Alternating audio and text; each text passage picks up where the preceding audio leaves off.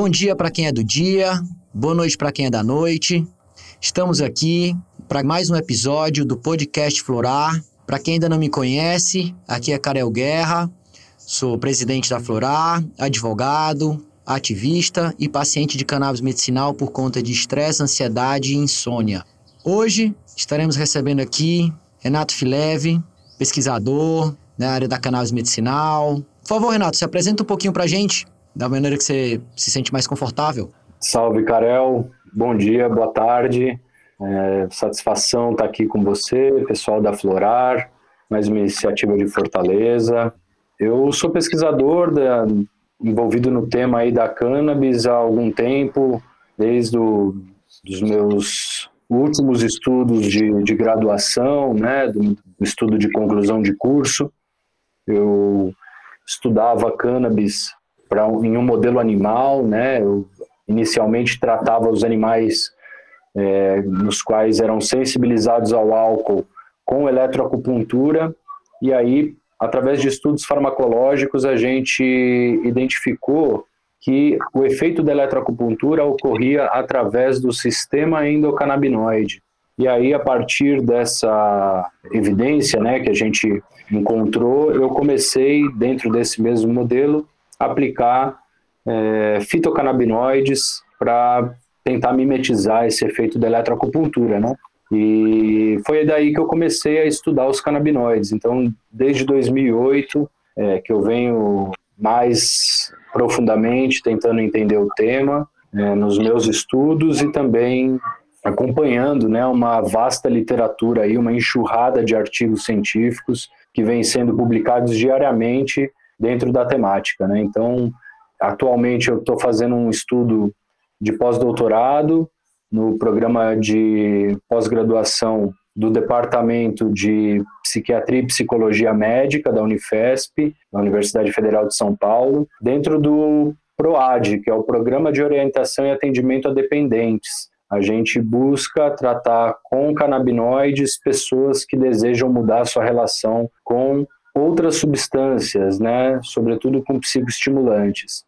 É daí que vem a minha origem científica, né, de interesse no tema da cannabis e por aí que eu sigo as minhas atividades. Foi bem modesto, porque eu sei que seu currículo é mais vasto.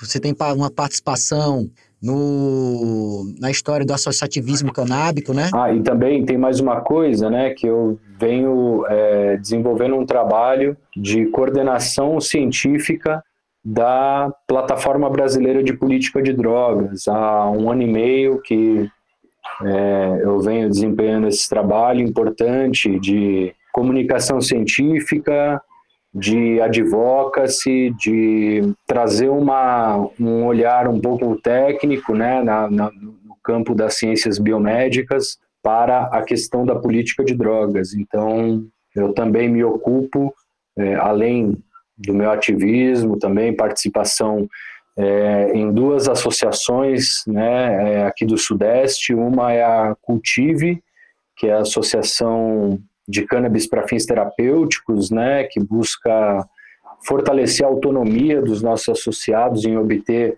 produtos à base de cannabis, sobretudo para o tratamento terapêutico, né, extratos e flores, enfim. É, e na Canapse, que é uma associação de cultivo de cannabis para fins de pesquisa, que está é, é, sediada em Maricá, no, no, Rio de Janeiro, no estado do Rio. Ela, ela se formalizou agora em tempos de pandemia, né? E a gente está é, bastante motivado aí para ampliar as pesquisas e fomentar, facilitar, catalisar o encontro, né, a obtenção de produtos à base de cannabis por pesquisadores que desejam pesquisar a temática e encontram dificuldade em obter esses insumos devido à, à burocracia alta, né, a necessidade de uma série de, de, de é, autorizações né, para pesquisar cannabis e também encontram dificuldade financeira né, de obter esses produtos.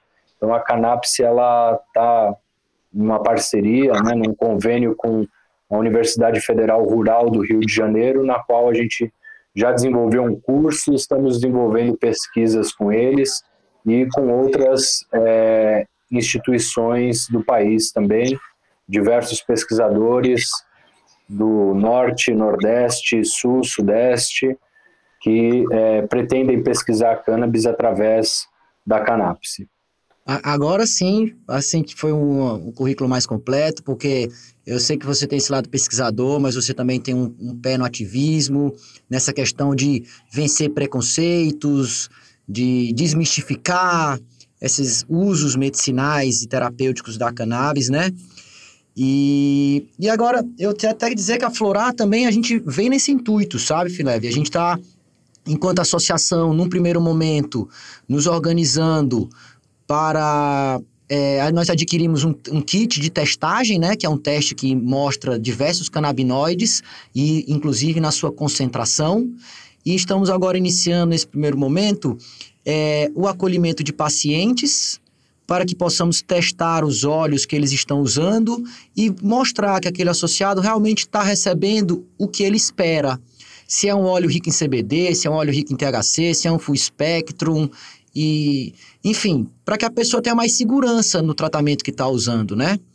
E aí eu gostaria de entrar nessa, nessa primeira pergunta que foi exatamente, afinal, o que é o sistema endocannabinoide? Quais são esses receptores? como é essa questão do estímulo desses receptores, é, eles, eles param de funcionar em algum momento da vida? Tem algum motivo? Será que a gente pode iniciar nossa conversa nessa temática? Com certeza. Bom, o sistema endocannabinoide, ele é um sistema de neurotransmissão, ou seja, de comunicação entre as células né, do, nosso, do nosso organismo, de diversos tecidos, órgãos e sistemas, e esse sistema ele acaba atuando é, com um papel bastante importante, né, seja na fisiologia, na, na manutenção do metabolismo é, e também no desenvolvimento né, de algumas enfermidades.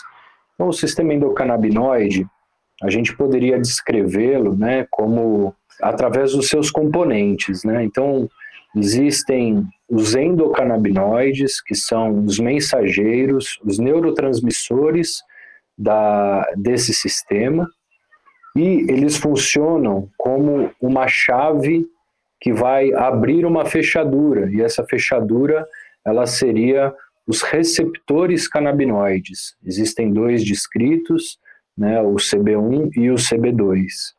E os endocannabinoides mais comuns, né, esses mensageiros, eles são a anandamida e o 2-araquidonoilglicerol, ou 2-AG. Essa ligação, essa conexão chave-fechadura, né, mensageiro e receptor, ela propicia a alteração, sobretudo é, é, elétrica, né, uma alteração, ela perturba o equilíbrio iônico entre o meio intracelular e o meio extracelular, permitindo com que haja uma rápida mudança de concentração e também de polarização desse sistema, né? meio extracelular, membrana celular e citoplasma, ou o interior da célula. Essa alteração é, elétrica o que ocorre nessa superfície, nesse sistema, ele permite com que haja um disparo de um potencial de ação né? E esse potencial de ação ele é a forma com que os neurônios se comunicam. Né? Então, um potencial de ação ele é, atravessa né, esse neurônio e ao chegar num terminal sináptico, esse estímulo elétrico ele sinaliza para que haja uma liberação de neurotransmissores que vão fazer uma comunicação química com uma célula adjacente. Então, é, essa comunicação se chama neurotransmissão que ocorre na sinapse. Né? Na sinapse é, essa, é esse ponto de comunicação entre as células. E é, uma das principais características do sistema endocannabinoide é atuar como um mensageiro que vai ter um papel importante nessa sinapse, né? Que no caso do sistema endocannabinoide é alertar para a célula pré-sináptica, ou seja, para a célula que é, é, de, liberou os neurotransmissores, e esses neurotransmissores eles podem ser diversos, podem ser excitatórios, como glutamato, pode ser inibitório, como GABA, podem ser as monoaminas, pode ser acetilcolina. Diversos neurotransmissores são liberados na fenda sináptica, eles vão sinalizar para a célula pós-sináptica que há um estímulo né, que, que chegou e, e, e perturbou ali um, um estado, vamos dizer, de repouso desse, desse, dessa célula. Né?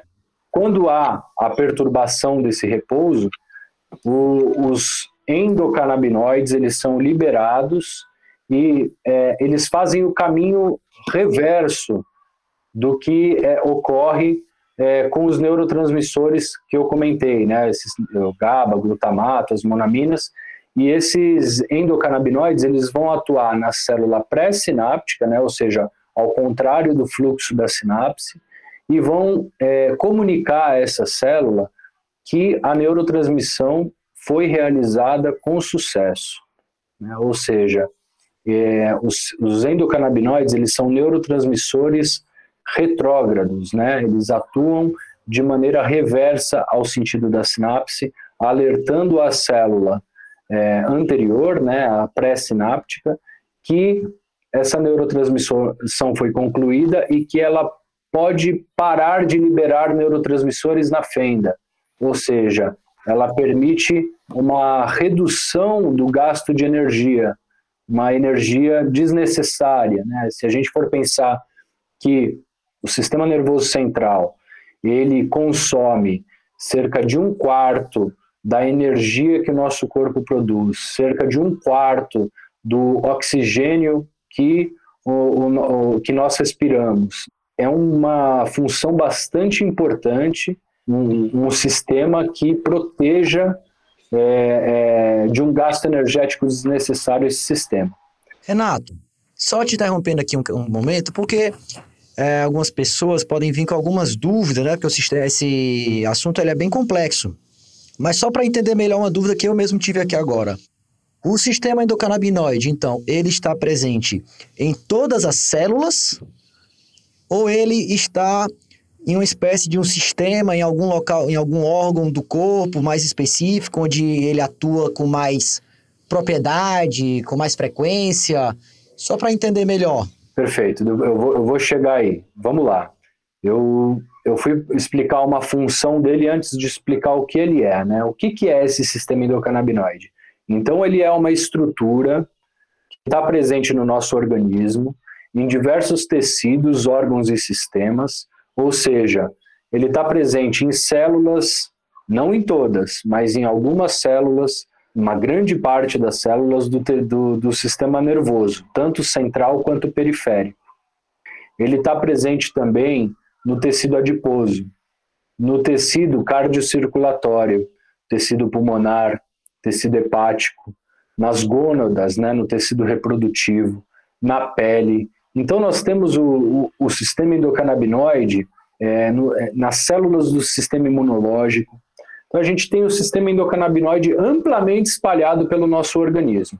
O que, que é né, essa estrutura que está presente em tecidos, órgãos e sistemas, em diversos tecidos, órgãos e sistemas do organismo? Além dos mensageiros, né, desse, dessa conexão mensageiro, neurotransmissor e, da, e do receptor, né, os receptores canabinoides do tipo 1 e 2, a anandamida e o 2-AG, também existem enzimas que sintetizam e degradam esses mensageiros.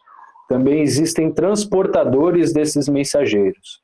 Então, toda essa, essa estrutura, essa maquinaria, esse sistema, ele está no campo da, da, da, é, da dimensão celular. Se a gente for pensar na, na, numa célula, ele tem na sua membrana receptores a partir desses próprios fosfolípides de membrana, se sintetizam os endocannabinoides E as enzimas de síntese e degradação, elas estão ali presentes na membrana, citoplasma e os transportadores também, ajudando esses canabinoides a se locomover no interior da célula.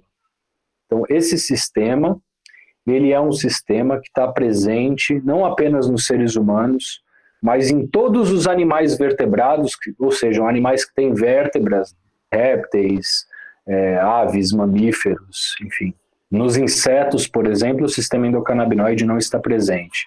Mas até em animais primitivos, como os quinidários, como as esponjas, eles apresentam genes canabinoides. Né? São, são estruturas que não têm um sistema nervoso central organizado, e mesmo assim, algum resquício, né, algum sistema nervoso primitivo ali, células nervosas que permitem a comunicação do organismo com o ambiente externo e com o seu interior, é, é, já é regulado por é, estruturas canabinoides. Né? Então, nós temos aí um sistema que, por ser amplamente distribuídos nos animais e é, no nosso organismo, embora ele esteja presente em diversos tecidos, órgãos e sistemas, ele tem uma predileção pelo sistema nervoso central, né, pelo cérebro, pela medula. Essa, a, a, tua fala agora me lembrou um livro que é de mais ou menos 1500, né? Que é o do Andreas Versalius, De Humani Corporis Fabrica, né? Quando naquela época, onde ainda era proibido se dissecar o corpo humano, ele fazia alguns experimentos com cadáveres de batalhas ia desenhando o corpo humano e tendo essa ideia de como se fosse uma fábrica, né? Eu entendi aqui pela fala que, que, que no final das contas, então, nessa analogia do corpo humano como uma fábrica, o sistema endocannabinoide seria uma espécie de um trabalhador, de um trabalhador especial, né, de um trabalhador que ele está lá, ele atua em várias, várias etapas desse processo da fábrica, ele ajuda a regular o sistema como um todo, ele ajuda na questão de deixar esse sistema saudável, né? O que eu estou entendendo então é que nós conseguimos encontrar o sistema canabinoide, principalmente nas células do sistema nervoso, que pode ser então o cérebro, a coluna, até me corrija se eu estiver errado, mas eu também tá, vi em alguma informação que é o estômago, ele faz tem, tem, tem muita terminação nervosa né, no estômago. Então, é, eu queria saber também nessa questão, né, desse, tendo essa imagem dessa fábrica, dessa, desse, desse operário especial funcionando em diversos setores dessa fábrica diferente, né? Depois que a gente entende o que é, que é o sistema endocannabinoide, eu acho que era interessante a gente entender melhor o que são os canabinoides né? Porque uma coisa é esse sistema endocannabinoide que está dentro do corpo humano e de alguns outros animais, como você muito bem explanou, e outra coisa são os canabinoides, que são essas substâncias, né, que, que estão presentes em algumas plantas, muito presente na cannabis, que eu gostaria que você pudesse falar um pouco, então, dos canabinoides, é, quais são os principais, quais são as, as, as as recomendações que a gente tem visto? Como é que estão sendo a, a pesquisa com essas substâncias que estão presentes em grande número da, na planta da cannabis? Perfeito. Então, Karel, é... Pois é, legal essa analogia da fábrica, né? O sistema endocannabinoide, ele seria, vamos dizer, o controle de qualidade, né? Pode-se dizer que seria um sistema que poderia permitir, dado um determinado estímulo, ou seja, um, um agente externo, né, um estresse, um, um fator estressante ou um fator que tira aquele sistema do equilíbrio, que desequilibra aquele sistema, o sistema endocannabinoide ele estaria relacionado, ele é relacionado, né, o papel fisiológico dele é retornar o organismo a seu equilíbrio basal, ou seja, a homeostase do organismo esse papel, né, um, dos, um dos papéis funcionais do sistema endocannabinoide né, seria esse. Vou faz, favorecer com que o organismo, após um determinado estímulo, que ele possa retornar ao seu equilíbrio basal. O sistema endocannabinoide também, né, ele, tá, um, dos, um dos órgãos importantes né, com, que o sistema endocannabinoide está presente, exercendo um papel importante, é o sistema entérico, né, nos intestinos, né, você bem lembrou aí do, do estômago e tecido gastrointestinal, né? O tecido gastrointestinal ele também tem uma quantidade de é, células nervosas né, que se comunicam é, imensas, né? E essa, e essa comunicação ela é permeada pelo sistema endocannabinoide. Isso é, faz com que os canabinoides, sejam os endógenos, sejam os exógenos, né, como você comenta, né, os fitocannabinoides, os canabinoides presentes na cannabis e também alguns sintéticos, né, que eles possam atuar nesse sistema tratando algumas enfermidades, né, como síndrome de intestino irritável, doença de Crohn, etc. Então, é, é, vamos lá, é, preciso comentar sobre os fitocannabinoides, mas antes disso eu queria falar um pouco do sistema endocannabinoide, né? O professor Vincenzo Di Marzo, que é um dos maiores pesquisadores sobre o sistema endocannabinoide do mundo, ele comenta que existem o sistema endocannabinoide, ele existe para exercer algumas atividades, como relaxar, proteger, dormir e esquecer. Né? Então, é, o sistema endocannabinoide está relacionado com é, uma proteção do sistema nervoso, ele está relacionado com é, o relaxamento do, do, dos músculos, né, do sistema músculo-esquelético, está relacionado com o apetite, com a indução do sono, com é, o esquecimento de memórias desnecessárias. Né? Então, a gente tem um, uma, um formato, é, é, um fenômeno, na verdade, né, que ocorre no nosso cérebro, em algumas estruturas que mantém a memória, como o hipocampo, por exemplo. E no hipocampo ocorrem alguma, é, algumas formas de neuroplasticidade que elas permitem o armazenamento de memórias de longa duração ou então é, é, o esquecimento de determinadas memórias que devem ser deixadas de lado. Né? E, esses, e esses processos né, de, de plasticidade, sobretudo o do esquecimento, né, a LTD, a depressão de longa duração, eles ocorrem via sistema endocannabinoide. Né? Então, uma parte dessa, desse processo ele é mediado por esse sistema. E então imagine, né? A gente tem uma estrutura que funciona com um mecanismo de chave fechadura, onde esses mensageiros eles vão atuar. E aí a gente pode pensar, né, no, na, no globo ocular, né, no, no pulmão, no cardiocirculatório, no intestino, na pele, no sistema nervoso central.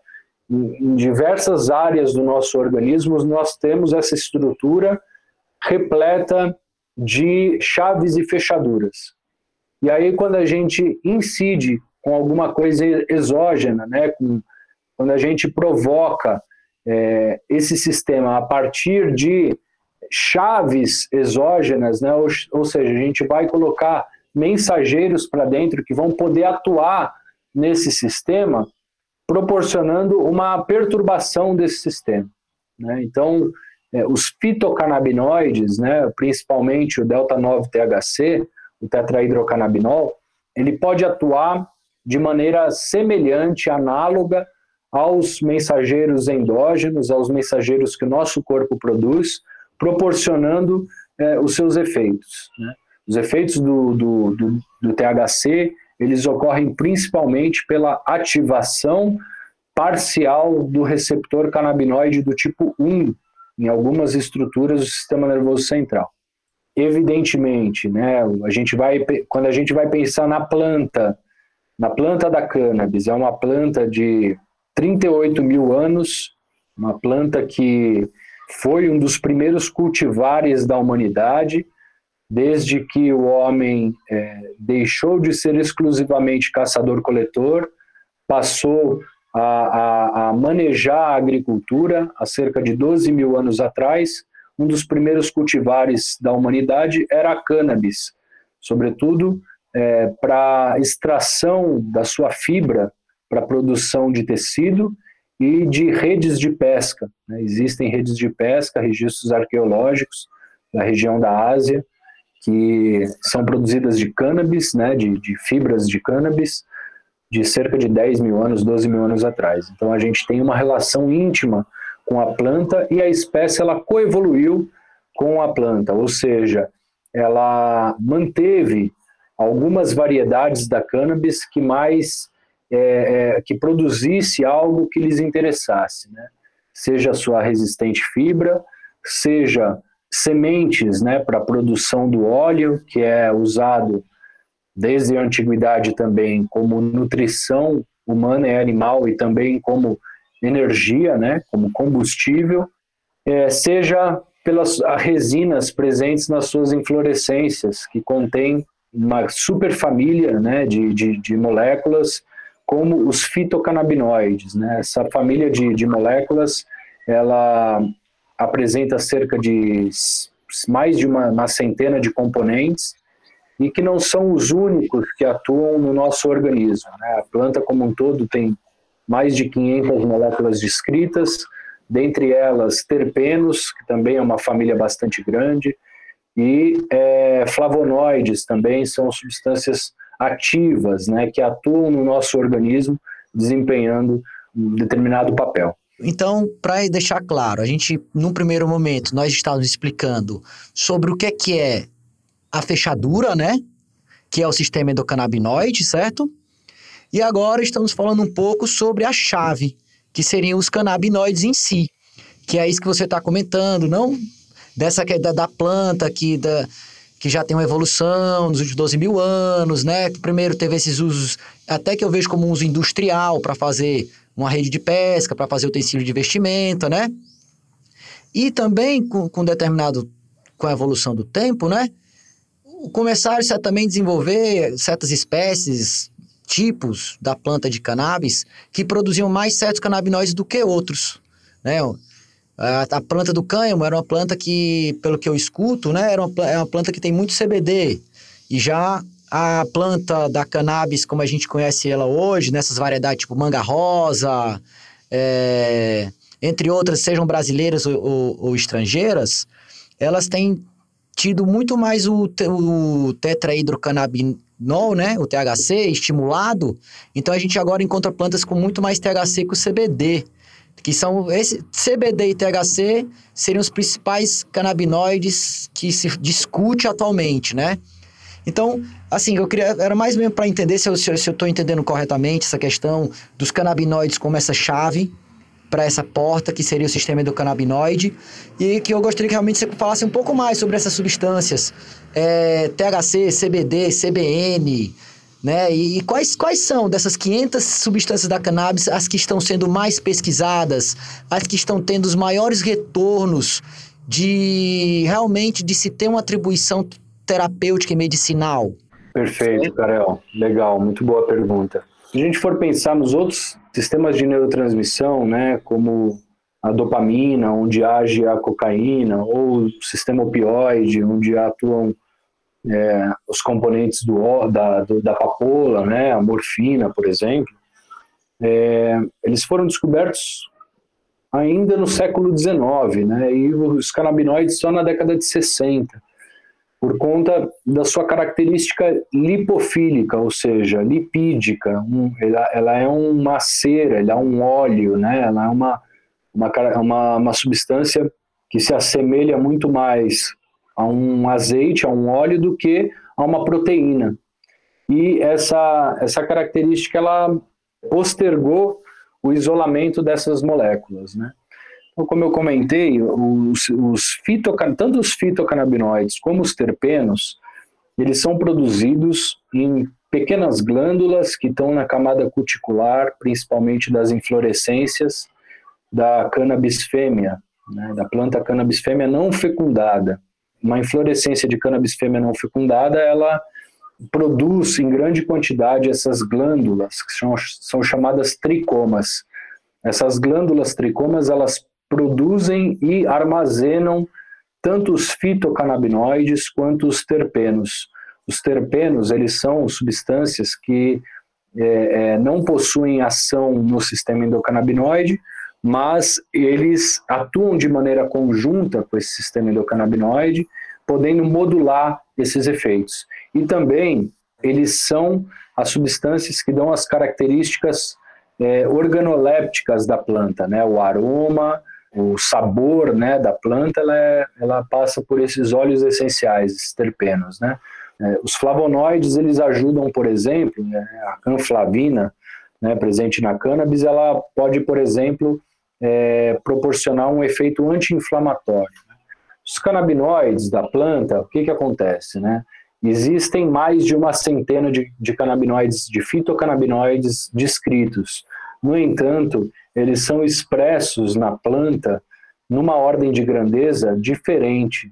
Tá? Então, existem alguns canabinoides que são expressos numa ordem de grandeza muito grande, como, por exemplo, o canabidiol e o ácido canabidiólico, né, ou os canabinoides na forma ácida, que é como eles são produzidos na planta, né, de maneira mais comum, e é, é, o THC, por exemplo. Então, o THC e o CBD, eles são expressos em uma ordem de grandeza maior do que os outros canabinoides. Quem também está presente em uma ordem de grandeza maior é o, é o canabinol, ou CBN, e o canabigerol. O canabigerol, o CBG, ele é um, um precursor, né? Os, os, os, fitocannabinoides, eles são distribuídos em duas superfamílias, vamos dizer assim, né? Que tem dois, duas origens em comum. Então, o canabigerol, ele vai dar origem tanto ao delta 9 THC quanto ao, ao CBD, ao, canab, ao canabidiol ou a canabidivarina, por exemplo. É, não, per, perdão, a canabidivarina é da outra família, é, que é, é, oriundo da canabigerivarina. Né? Então tem o canabigerol e a canabigerivarina. Esses, esses dois fitocannabinoides, eles são os precursores de uma superfamília que vai dar origem a todos os outros centenas de canabinoides presentes na planta. Eles têm ordens de grandezas diferentes. Enquanto os, o, esses mais comuns, né, o THC, o CBD, o CBG, o CBN, eles estão expressos em maior quantidade. Outros, como o THCV, né, o tetrahidrocannabidivarina, ou o cannabidivarina, né, o CBDV, como outros, cannabicromene, enfim, são uma centena de, de, de moléculas, né, eles estão presentes em uma ordem de grandeza bem menor, em traços desses componentes. Né? E por conta disso, a gente estuda pouco eles, né? até porque é, não existe né, numa, é, ainda variedades que são capazes de expressá-los em grandes quantidades. Né? Pelo menos a gente não tem isso descrito. Mas é possível, né, no futuro próximo, inclusive é, com a interferência humana, né, a ação de, de engenharia genética, de descrição de biossíntese de compostos canabinoides, né? Eu tenho lido alguns artigos recentes, né, feito biossíntese de canabinoides em leveduras, é, como é feita a produção da insulina, por exemplo, né, ou a inserção através de edição genética, né, de, de dessa arquitetura metabólica, né, de, de produção de canabinoides em outras plantas, como por exemplo na planta do tabaco, né? Então imagina, é, a gente está falando, né, de uma manipulação humana, de um manejo para adquirir, adquirir é, é, canabinoides, um canabinoide que está expresso em traços na cannabis é, em maior quantidade. Né? A gente sabe, por exemplo, que o CBDV, a canabidivarina, ela tem um potencial anticonvulsivante maior do que o canabidiol. Então, se a gente puder um dia é, conseguir acessar em uma grande quantidade a canabidivarina, a gente pode, pode ser que a gente tenha um medicamento ainda mais potente para controle de convulsões. Né? Tudo isso que eu estou falando aqui né, são especulações das evidências científicas ainda em processo de amadurecimento. Né? A gente não tem nada é, é, garantido né? Um, que essas evidências elas cheguem um dia a, a possibilitar um consumo humano, né? mas são é, grandes perspectivas, né? potencial muito grande, até porque eu, eu, eu vejo né, o trabalho das associações, eu vejo o esforço, né, e, e tanto para se manter na legalidade, para produzir uma, uma orientação, uma informação, um extrato de boa qualidade, né, obedecendo é, boas práticas de, de, de, de, manejo da planta, de extração, né, preservando e reduzindo os danos dos seus associados. Né. No entanto, a gente ainda está muito no escuro, né, muito no escuro, assim, de, de poder é, é, conhecer o teor de canabinoides que se é disponibilizado em cada extrato, né, de saber acompanhar e se, se de fato aquela produção é estável, né, se aquele cultivo é estável, quais são os fatores que a gente pode incidir é, para melhorar, né, a, por exemplo, o acesso a um banco de genéticas satisfatório. Né? Muitas associações elas não conseguem obter extratos é, enriquecidos com canabidiol porque não tem acesso a essa genética, né? Então é, é, é bem difícil, né, a gente discutir o que tem sido descrito de evidência científica e da realidade da prática que está acontecendo hoje. Às vezes parece que elas são antagônicas, né? Não, mas pô, aí o cara vai biosintetizar em leveduras os canabinoides e aí todo o nosso trabalho da associação está perdido vai ficar na mão das grandes indústrias. Né? É, não, esse aí é um grande desafio. Esse é um grande desafio das associações no momento. É exatamente esse de não permitir esse monopólio das grandes indústrias, das grandes empresas, né?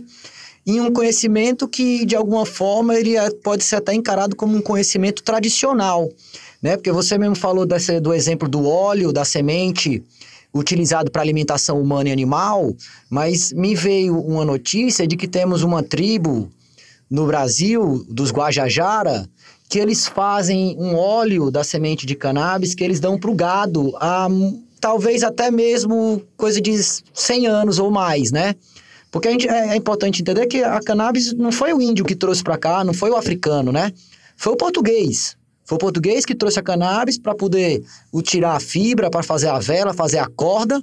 E acabou que o africano acabou também fazendo uso dessa, dessa planta e o índio também. Então, num conceito de um uso tradicional, o uso que o índio vem feito da planta, desde que o português introduziu ela aqui na nossa fauna, é um uso tradicional, né? Agora, é, é o tema dos canabinóides, fitocannabinóides, sistema do canabinoide, eu vejo que ele é muito amplo. Eu não conhecia ainda esses novos canabinoides ácidos, até anotei aqui para estudar melhor, né? E assim, por uma questão de tempo, porque senão, por mim, eu adoraria ficar a tarde inteira. Eu vejo que a gente tem assunto demais. Mas eu vou tentar aqui me restringir um pouco na questão de tempo, porque é, você já mesmo disse que esses canabinoides também podem ser encontrados em outras plantas, né? Até mesmo através da fermentação da levedura. Nós vimos recentemente que teve um pessoal do Rio Grande do Sul que conseguiu sintetizar, salvo engano, CBD da planta da arruda, né? Ou seja, são, são substâncias que são encontradas em outras plantas, né? Agora que talvez, e até mudando um pouco o foco da nossa conversa, né? Talvez a gente tenha que entender que por trás da cannabis existe uma questão de um preconceito, que é esse preconceito que fez essa política de drogas do jeito que ela está hoje, né? Onde se criminalizou uma planta para se criminalizar populações desfavorecidas da sociedade, né? Então, nos Estados Unidos, é esse vínculo da, da maconha, da marihuana, com o negro, do jazz e com, e com o imigrante mexicano. Né? Agora, aqui no Brasil, que a gente vê também é, a questão do, do, do da, da, da, maconha muito ligada ao tráfico de drogas e o sendo usado como um, um pretexto para se subjugar populações carentes nas comunidades do Rio e de Brasil afora, né? Então, eu queria entender melhor então a sua opinião nessa política de drogas. Como é que essa política de drogas, ela acaba que ela impede ou obstrui a questão da pesquisa com a cannabis medicinal no Brasil? E já para a gente caminhar para o nosso fim, nessa mesma linha, eu queria que você falasse um pouco desse atual estágio da regulamentação da cannabis medicinal no Brasil, se você tem participado das discussões do PL 399, na questão da, da Lei Carlos Mink no Rio de Janeiro, que até eu entendo que é essa legislação do Rio que de repente permite que uma associação possa ter uma parceria com uma, instituição de pesquisa no, no, Rio de Janeiro, né? Se puder falar um pouco sobre isso, já para a gente encaminhar no final, eu já, já vejo que realmente com com você, Renato, seria interessante até mais de um capítulo para a gente poder dividir melhor, que é, é muita informação, é muito conteúdo, mas se a gente puder responder um pouco nessa seara da política de droga, nessa seara da legislação atual que você tem acompanhado, eu te agradeço. Legal. Pô, Karel, fico com a mesma sensação aqui. Dava para a gente passar a tarde batendo esse papo aqui, que é, é bastante amplo, né? A gente fica. É, e a gente que gosta do tema, então vai embora, né? Então, uso tradicional, né, ele é feito no Brasil, eu lembro dos clubes dos diambistas do Maranhão, completou 100 anos há uns anos atrás, então a gente tem uma, um histórico de uso, né, um, a, a, prática, o cultivo da cannabis chegou na África no século 13 e 14, né, então antes da descoberta das Américas, o uso já era tradicional na África, então a gente tem populações que utilizam a planta, e que é uma planta bem adaptada em todo o mundo, né? A gente tem, segundo a, estimativa da ONU no World Drug Report de 2020, que a população em 2018 de usuários de maconha no mundo eram cerca de 192 milhões de pessoas, quase a população do Brasil, que é uma das maiores do mundo. A gente tem um universo aí, um país de usuários de maconha ao redor do mundo, né? Então, é uma população relevante.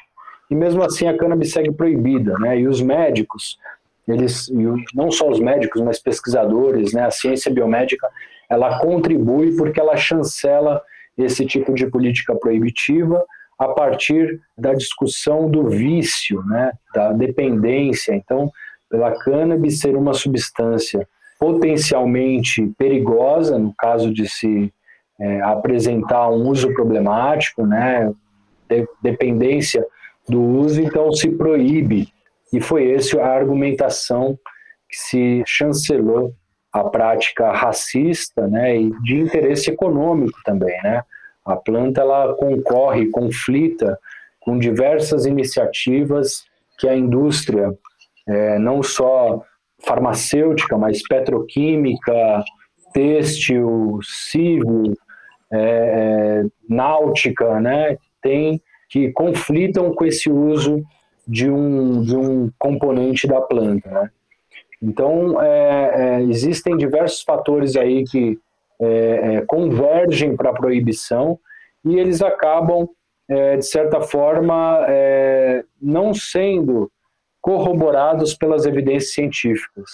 Né? As evidências, elas desde sempre elas trazem um baixo risco né, de uso do, dos canabinoides, um, um potencial é, é, de eventos adversos leves e moderados, não são graves né, os eventos adversos proporcionados pelo uso da cannabis, sobretudo dos altos teores de, de THC.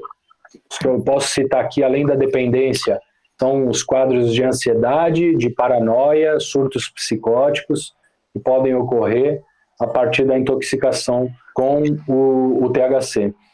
E eu acho que, de certa forma, essa política ela vem sendo revista, né, de uma maneira muito aquém do que a gente espera, né, já se passaram é, quase 100 anos aí de proibição e até hoje a gente não, não conseguiu rever essa política que é iatrogênica, né, ela causa mais mal a saúde pública do que aqueles que ela visa combater. Né? Hoje a gente tem crianças sendo sistematicamente mortas pela violência do Estado, né? pela mão do aparato opressor da segurança pública do Estado, é, em todas as periferias é, é do Brasil. Né? Eu lembro do caso do menino de, de Fortaleza, não lembro se o nome dele é Misael, alguma coisa assim. Ele queria ser bombeiro, né? ele tinha 13 anos de idade, foi morto pela polícia. É, e os policiais, a, a, a, comunidade se rebelou, né, se revoltou, foi fazer uma manifestação e a polícia foi lá e ameaçou matar né, quem, quem se manifestasse contra a morte do garoto.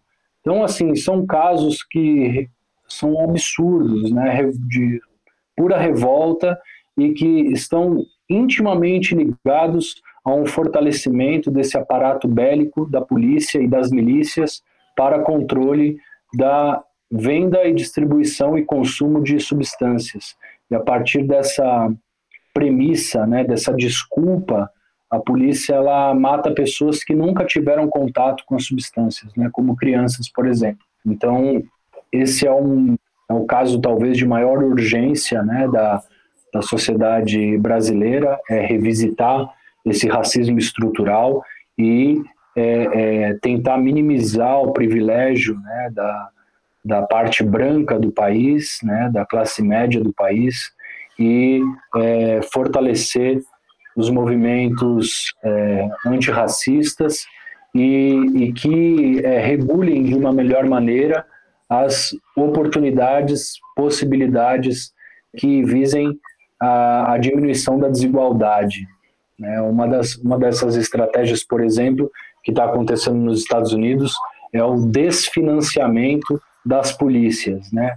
Deve-se haver uma reestruturação profunda desse modelo de segurança pública que não traz segurança, né? ele cria mais violência para se fortalecer cada vez mais, e, e isso está, de certa forma, é, amparado por uma cortina de fumaça que é a política de drogas. Né? Se a gente tirar esse bode da sala, né, regular os processos de produção, é, distribuição e consumo das substâncias, privilegiando, sobretudo, é, o cultivo pessoal, o cultivo associativo e cooperativo, não apenas da maconha, mas de outras substâncias consideradas ilícitas, a gente consegue, é, pelo menos, expor, escancarar esse, esse tipo de prática.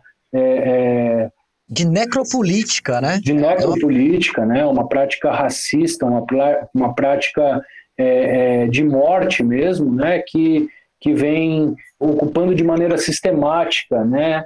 As periferias de todo o Brasil. Então, a gente eu acho que o movimento antiproibicionista, né, ele busca tentar dialogar, né, com todas essas questões é, estruturais, sociais, de racismo, de segurança pública e também é, da saúde, né, das pessoas que buscam obter derivados da cannabis ou de qualquer outra planta proscrita para fins terapêuticos. Então essa pauta ela ela está intimamente ligada e por isso que a gente tem que advogar, né, tem que é, é, se movimentar por esse caminho né, de discussão de políticas que fortaleçam não apenas a prática terapêutica, não apenas que minimizem os impactos sociais, mas que também busque é, é, fazer pesquisa né, com, com as substâncias.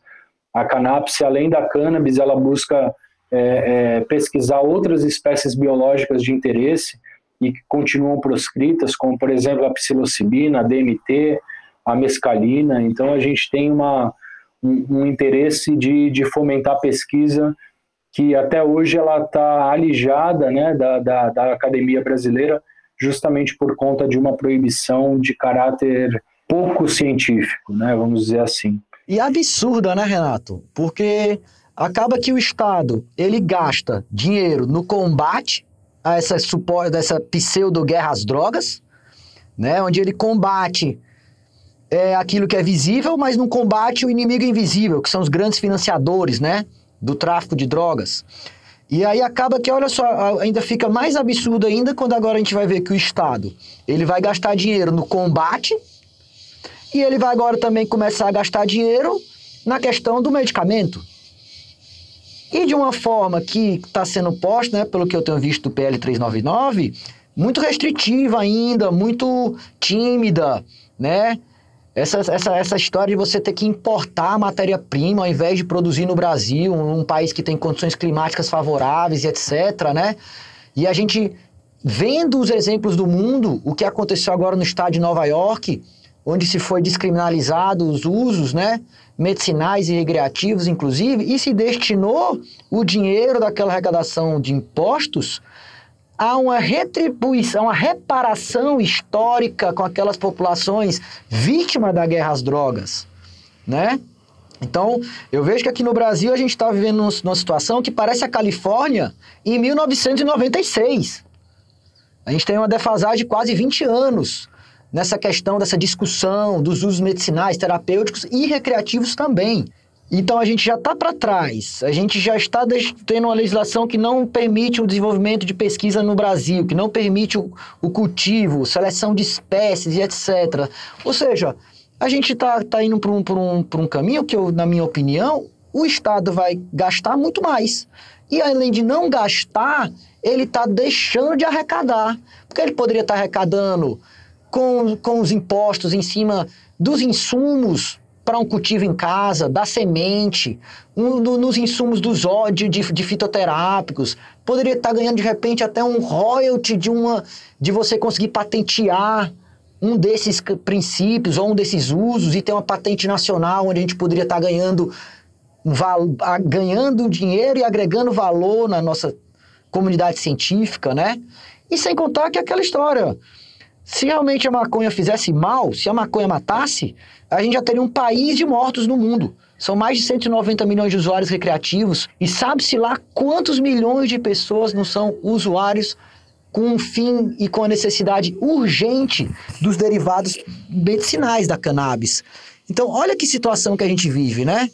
Então, eu vejo que isso é nessa, né, para lutar contra esse absurdo, para lutar contra essa forma que está sendo feita de necropolítica, que eu acho que as associações, assim, essa reunião de pessoas enquanto sociedade civil organizada, é extremamente importante para pautar essas pautas, para trazer a luz para essas pessoas que precisam, né? Porque existe aquela população jovem, carente, que está nas periferias, que tem uma vítima das guerras, as, guerras drogas, que são, na minha opinião, os, as maiores vítimas. E, por outro lado, tem também uma população de pacientes, muitos deles com enfermidades que já tentaram uma série de medicações que não tem efeitos desejados e, pelo contrário, às vezes só faz é trazer um olhar de morte né, na, no, no paciente.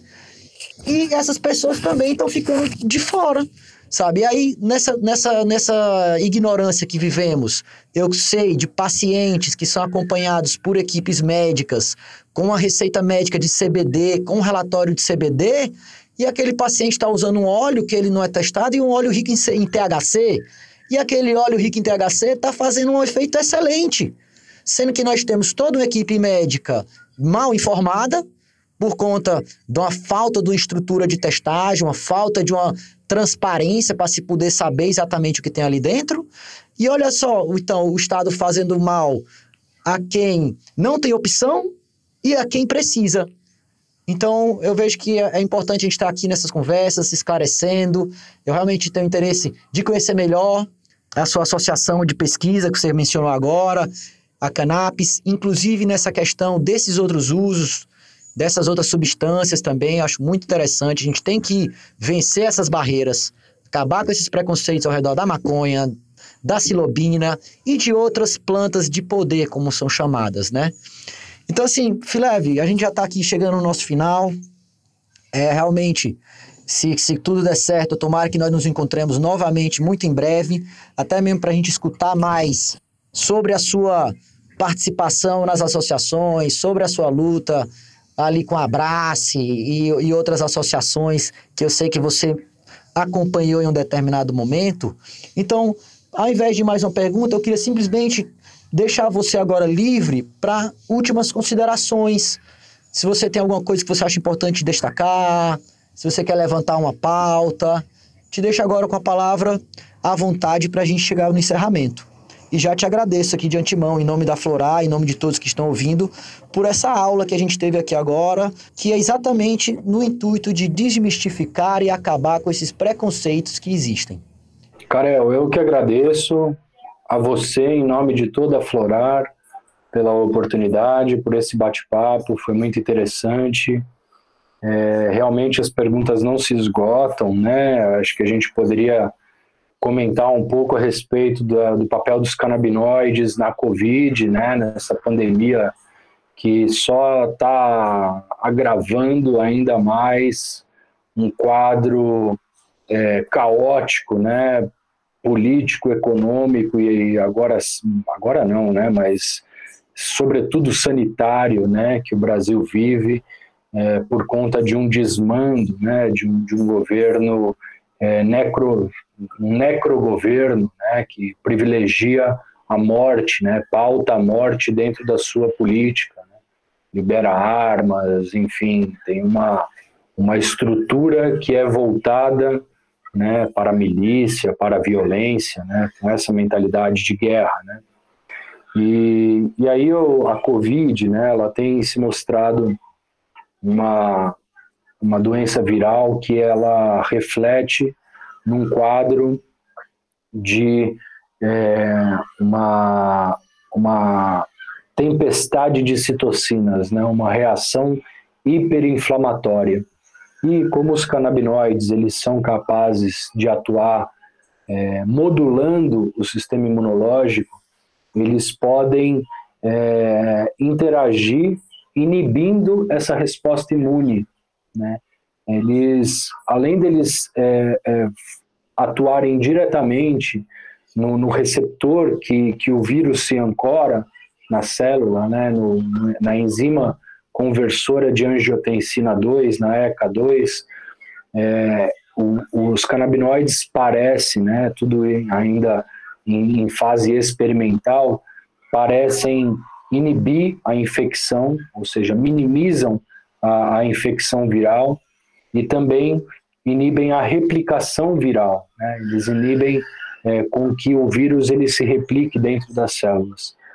É, além disso, eles atuam de maneira anti-inflamatória, reduzindo a expressão de algumas moléculas responsáveis por é, mediar a inflamação, como algumas interleucinas, citocinas, interferons, substâncias que são pró-inflamatórias que é, é, são sintetizadas pelo organismo.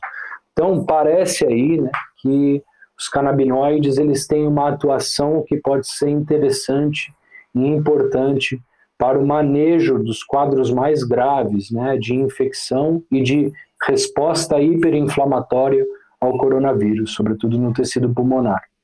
Tá?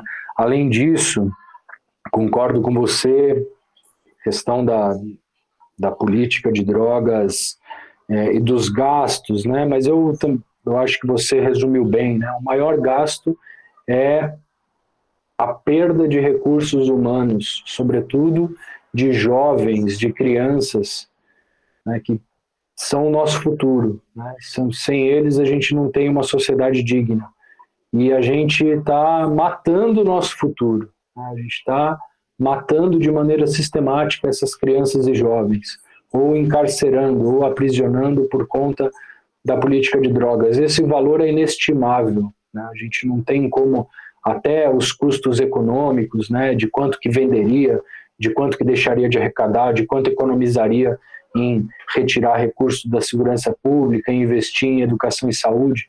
Esses até a gente tem como estimar de maneira econômica. Agora, inestimável é a perda de jovens e crianças, principalmente de periferia, principalmente negras, que tão, é, é, são consideradas culpadas né, por conta dessa política de drogas.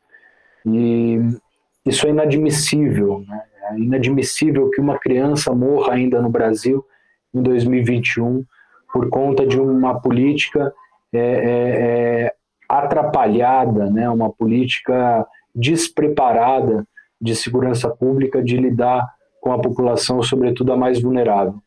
Então, é, eu acho que quem não entende isso, né, eu tive um, uma é, é a oportunidade de estar é, em paralelo, né, tanto na, no laboratório desenvolvendo pesquisa quanto na rua participando dos movimentos de marcha da maconha aqui em São Paulo.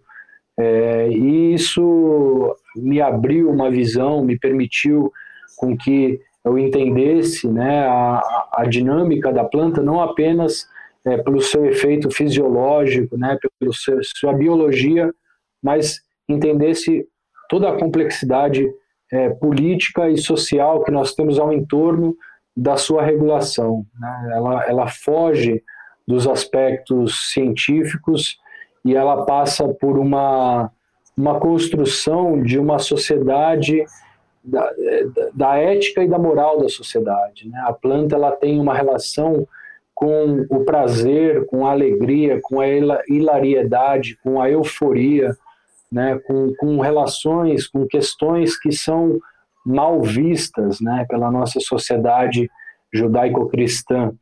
E isso acaba interferindo profundamente no, no seu processo regulatório, né, além de ser é, é, é, utilizada de maneira tradicional é, por culturas que não são cultuadas pela branquitude.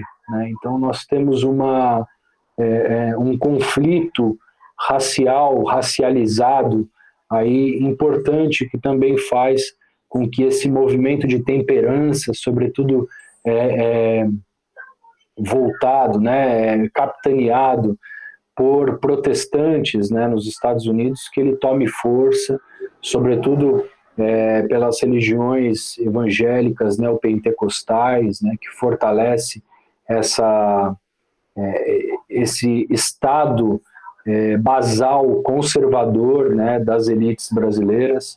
Então, eu acho que a gente é, acaba padecendo né, por conta é, dessa, dessa política muito mais do que por conta dos efeitos da cannabis em si, né, e das outras drogas também, né. Então, é, para os usuários, né, gosto de citar essa essa fala de um grande redutor de danos, Domiciano Siqueira, né? O, o, o que que o usuário de drogas quer? Ele quer informação, ele quer droga limpa e ele quer respeito e dignidade ao ser atendido caso ele precise de algum auxílio do Sistema Único de Saúde. Né? Então, acho que essas três questões elas resumem bem né, a um status que deveria ser uma questão de cidadania e hoje é tratado como guerra.